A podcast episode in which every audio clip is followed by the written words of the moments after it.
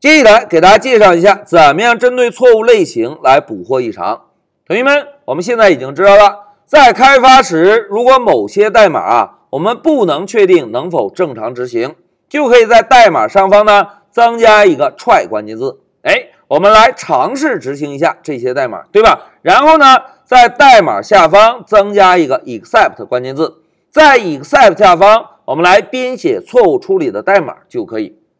这个是我们刚刚学习的最简单的捕获异常的代码，对吧？但是啊，在我们开发中还有一种情况，就是我们要尝试执行的代码，在执行的时候可能出现错误的情况不止一种。同时呢，我们要针对不同类型的错误做出不同类型的响应。哎，这个时候啊，我们就需要针对错误类型来捕获异常了。那为了让同学们有个更好的体会。老师呢，准备了一个非常简单的案例。同学们，在这个案例需求中，要求我们第一步提示用户输入一个整数，然后呢，使用数字八除以一下用户刚刚输入的整数，并且输出。哎，这个需求是不是非常的简单，对吧？那现在老师啊，就选中需求文字，复制一下，来到 Py 上，我们呢，先做一个简单的代码准备。老师呢，把需求文字粘贴进来，并且增加一个注释。哎，我们先来实现一下第一步，提示用户输入一个整数。那么老师啊，就定一个 number 的变量，然后呢，使用 int 函数把 input 的函数得到的内容进行一个转化。现在老师啊，在引号内部增加一个提示信息，输入一个整数，然后冒号。哎，一个简单的代码写完。我们再来看一下第二步，大家看，使用数字八除以用户刚刚输入的整数，那么我们就再定一个变量 result，然后呢，使用数字八来除以一下用户刚刚输入的 number。哎，除完之后不要忘记要把计算的结果做一个输出，对吧？那现在老师啊，就使用 print 函数把 result 的变量做个输出。哎，非常简单的三句代码写完。我们呢就来运行一下程序，走。哎，同学们，现在如果老师啊输入一个数字十，程序是能够正常执行的，对吧？现在回车，哎，大家看得到一个零点八。那现在老师问大家，同学们，这三句代码有可能出现哪些错误？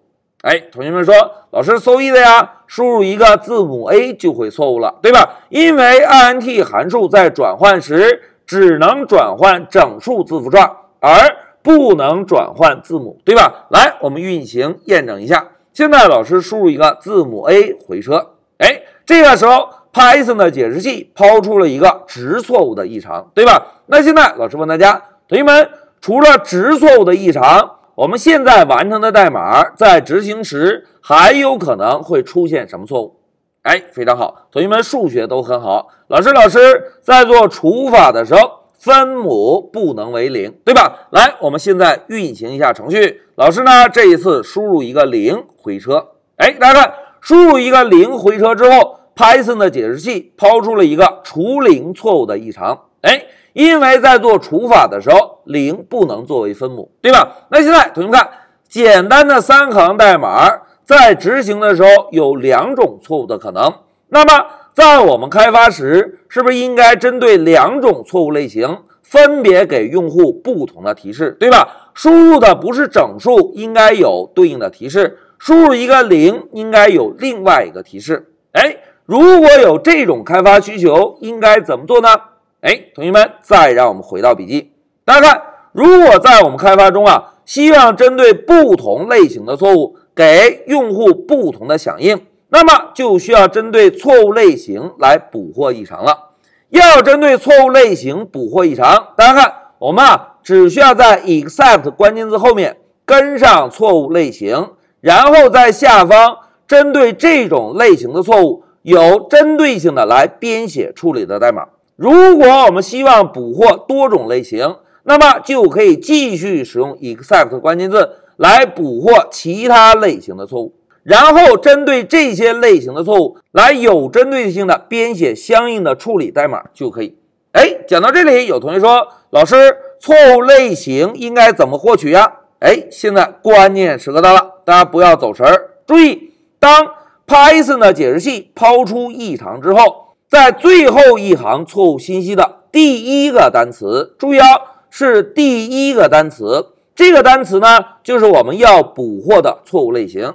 来，现在再让我们回到 Py 上，大家看，刚刚老师输入一个数字零，是不是 Python 的解释器抛出了一个异常？而最后一行错误信息的第一个单词是什么？哎，除零错误，对吧？这个错误呢，就是我们要捕获的准确错误类型。现在老师啊，选中这个单词，Ctrl C 复制一下，然后呢，把光标放在我们现在的代码上。同学们，如果这些代码不能确定在执行时能够正常执行，我们呢就可以使用 try 这个关键字，然后啊。把下方所有的代码选中，摁一下 Tab 键，我们呢来统一尝试执行这三行代码，对吧？现在老师啊，把光标放在第九行，来输入一个 except。同学们刚刚在笔记中看到，如果使用 except 想要捕获具体的错误类型，是不是可以把出错信息的最后一行第一个单词？放在 except 关键字的后面，对吧？现在老师啊，摁一下 Ctrl V 粘贴进来，然后呢，老师在下方使用 print 函数做个输出。现在老师写一下除零错误。哎，针对除零错误，我们单独有一个具体的提示。现在我们再运行一下程序，走。哎，现在老师啊，再输入零回车。哎，同学们看，这一次 Python 的解释器就不会抛出异常了。因为我们针对异常已经做了特殊的处理，对吧？除零错误。那现在老师问大家，同学们，如果我们现在运行程序，输入一个字母 A，程序会怎样？来，让我们运行验证一下。Shift F 十，走。来，老师啊，输入一个字母 A 回车。哎，同学们看，Python 的解释器又抛出了异常，为什么呢？哎，大家看，我们在捕获异常的时候。是不是只是捕获了一下除零错误？其他错误我们有在这里做处理吗？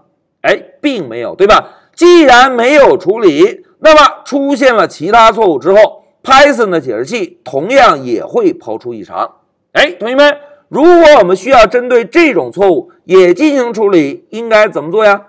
哎，非常好，我们只需要在下方啊再增加一个 except 关键字，在 except 后面。我们呢把 value error 这个单词选中，Ctrl C，然后呢把光标放在 except 后面，Ctrl V 粘贴进来，同时呢在末尾增加一个重要的冒号。现在老师啊就使用 print 函数做个输出，请输入正确的整数。哎，输出完成，我们再来运行一下程序，走。哎，这一次老师啊再输入一个字母 A，走。哎，大家看。请输入正确的总数。好，代码演练到这里，同学们，我们简单回顾一下已经完成的代码。大家看，在我们开发中啊，如果要尝试执行的代码出现错误的类型不止一种，那么我们啊就可以在 except 关键字后面把 Python 解释器抛出异常的最后一行的第一个单词粘贴进来，然后呢，针对这种错误类型。有针对性的编写相应的错误处理代码，哎，依次类推，想要判断多少种错误类型，就把多少种错误类型依次类推的增加在这里，这样呢就可以保证我们开发完成的代码运行起来不会因为异常而被终止。好，讲到这里，老师啊就暂停一下视频。